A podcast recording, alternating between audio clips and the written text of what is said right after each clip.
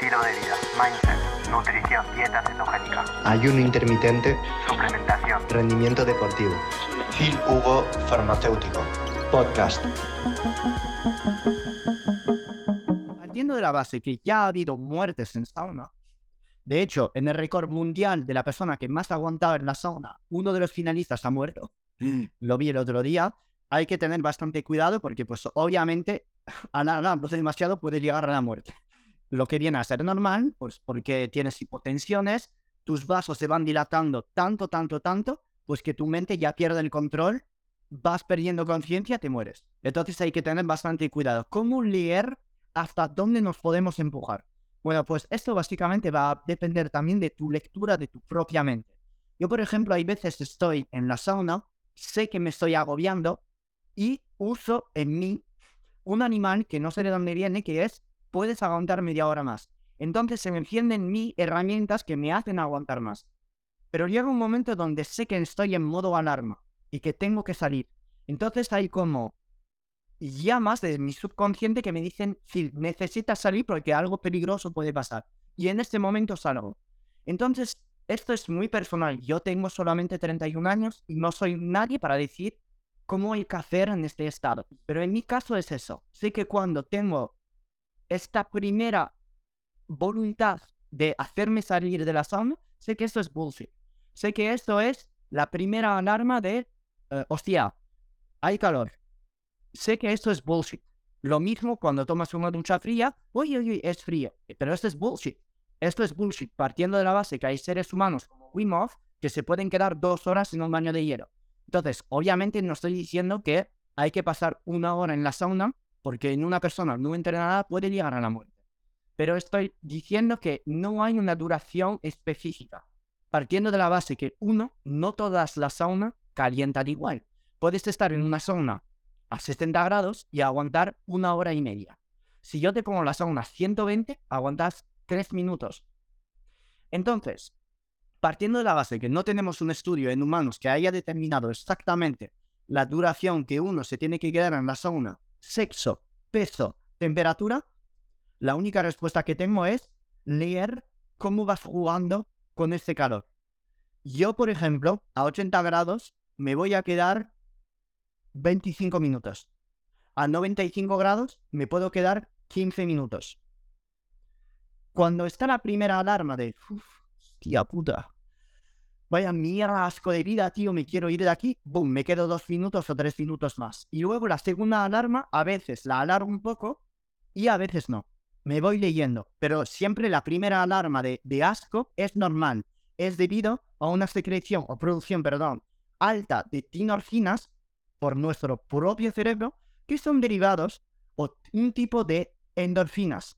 Las endorfinas son estas moléculas que nuestro cerebro segrega cuando estamos en un estado de bienestar o porque hemos tomado droga, como el cristal, como el LSD, como la ayahuasca, o simplemente porque acabamos de correr en la naturaleza y esto nos sube las endorfinas.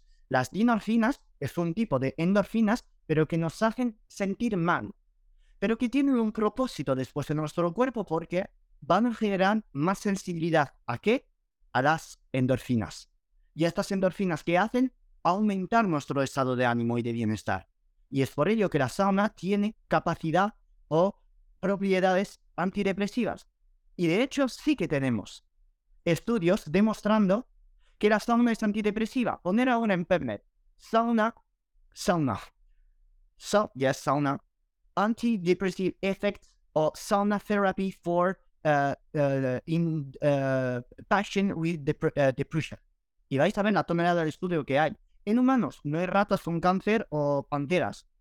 En humanos. Entonces, ir a la sauna es antidepresivo. Es por ello que voy a la sauna. No porque tengo depresión, pero, por ejemplo, yo soy una persona muy sujeta a los cambios de estaciones por el invierno. Entonces, no, en invierno no es el momento donde yo tengo que fijar de ir a la sauna, sino que voy a ir más. En mi opinión es mejor hacer 15 minutos, pero a lo mejor tu sauna está a 100 grados y solamente puedes aguantar 10 minutos y cuando tienes la primera alarma de qué asco de vida me quiero ir, aguantas 2 minutos más. Aguantas, acerca de la puerta si necesitas ir de urgencia y ya está. y luego vas al baño de hielo un minuto y vuelves. Yo prefiero hacer esto que quedarme media hora. Prefiero. Pero todavía no hay la suficiente evidencia científica como para decir que es mejor hacer esto que media hora de golpe. ¿Entiendes el mindset? Es que no la tengo.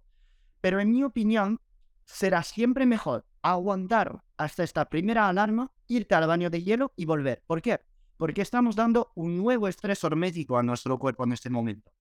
Vasodilatación enorme dentro de la sauna, genero muchas endorfinas, ¡pum! Salgo, voy al baño, de hielo, genero ahí constricción de mis vasos sanguíneos por la norepinefrina y salgo del, agua y vuelvo a la sauna para generar otra vez este óxido nítrico y, y meterme dentro de la sauna va a aumentar otra vez este bienestar.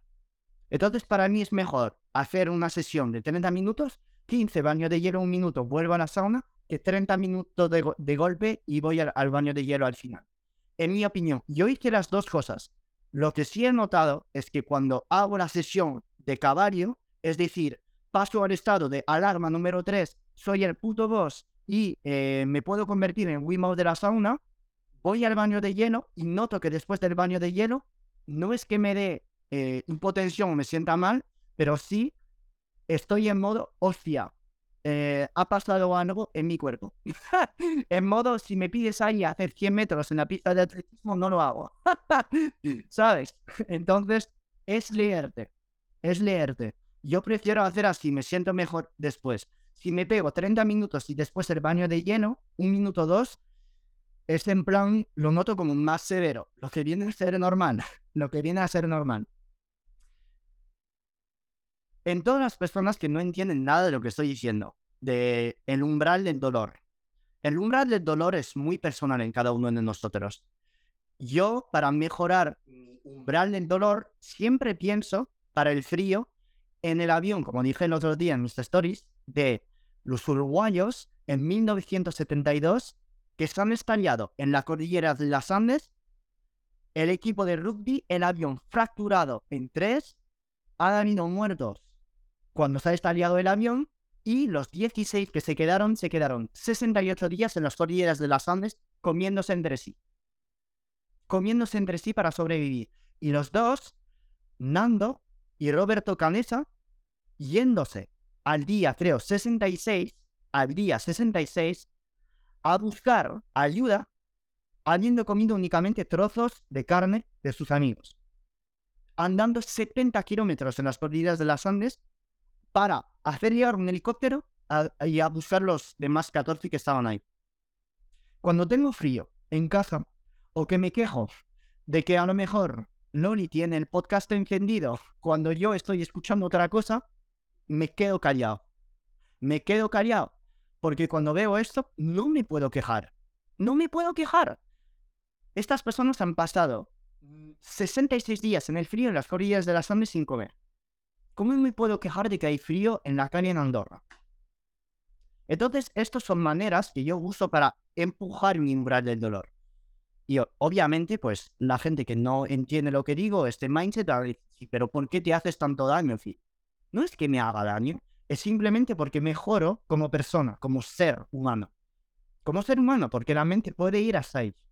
Y como puedo mejorar físicamente con el umbral del dolor, del frío, en este caso, porque lo estoy explicando, pues mi mente sé que puede mejorar también en otros ámbitos subconscientemente. Por ejemplo, eh, mejorar mi concentración leyendo un libro, mejorar mi concentración haciendo diapositivas, mejorar un montón de otras áreas de mi vida porque en el área de mejora del umbral del dolor ya le he enseñado a mi cerebro que tengo más control. Y lo mismo se aplica con la sauna.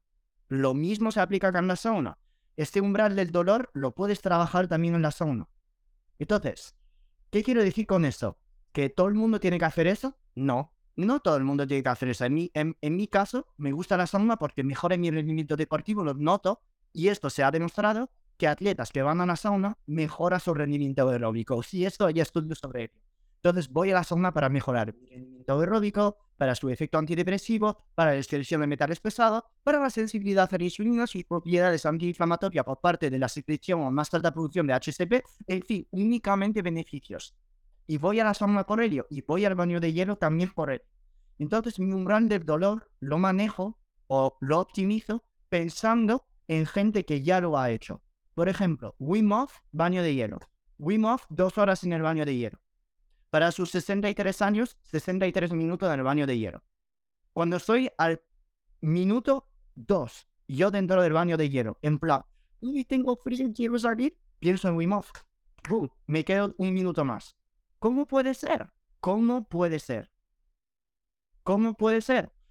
Porque lo que el ser humano nota o lo que la mente nota son señales de alerta. Señales de alerta. Y luego el cuerpo humano pues tiene vías de supervivencia que puede desencadenar en cualquier momento. Esto es como la historia de la madre en los años 60 que ha cogido un coche, lo ha levantado porque estaba su hijo detrás y el coche le había, la, había cogido su hijo y el, hijo estaba, estaba eh, debajo de la rueda. Y esto es una historia real. Entonces, obviamente lo que estoy diciendo aquí hay que cogerlo con pinzas. Cogerlo con pinzas. Una persona no entrenada ahora, diabética de tipo 2, menopáusica, que no entrena, va a un lago de hielo con menos 2 fuera, se mete en el lago, se muere. Se muere porque no tiene su sistema nervioso simpático adaptado todavía. Y que la adrenalina que va a secretar, el cortisol que va a secretar, la hipoglucemia que se va a secretar, su corazón no va a aguantar. Entonces, por favor, lo que os digo, cogerlo con pinzas. No es porque yo lo haga o porque esté dando consejos que todo el mundo lo tenga que hacer. Mi objetivo, todo como farmacéutico, ser coach también. Motivaros, motivaros a ir más allá, a ir más allá. Lo que hacéis con vuestro cuerpo, lo que hacéis con vuestro entrenamiento, el cerebro no entiende. Es decir, el progreso que vais a hacer en el entrenamiento, el progreso que vais a hacer en la sauna, en el baño de hielo, se va a repercutir por sí positivamente en otras áreas de vuestra vida. El esfuerzo que habéis hecho en el entrenamiento o correr 25 minutos más o estar más tiempo al sol aunque no queréis um, más tiempo fuera aunque haga frío, probablemente vuestro cuerpo y vuestro cerebro indirectamente os va a dar las gracias para otras áreas de vuestra vida. Como por ejemplo, pues haceros saltaros un miedo de hablar con vuestra pareja, cosa que teníais miedo de decir desde hace 10 años. O a lo mejor ir a ver a vuestro jefe porque os habéis quitado el miedo del entrenamiento, porque habéis mejorado el entrenamiento. Y esto es la esencia de lo que queremos que, eh, crear mi equipo y yo. No solo entrenamiento nutrición, sino usar estas dos herramientas como factores que van a mejorar todas las áreas de vuestra vida. Es decir, que puede parecer ahí coach motivacional de los años 70, pero es que es real, es mi objetivo.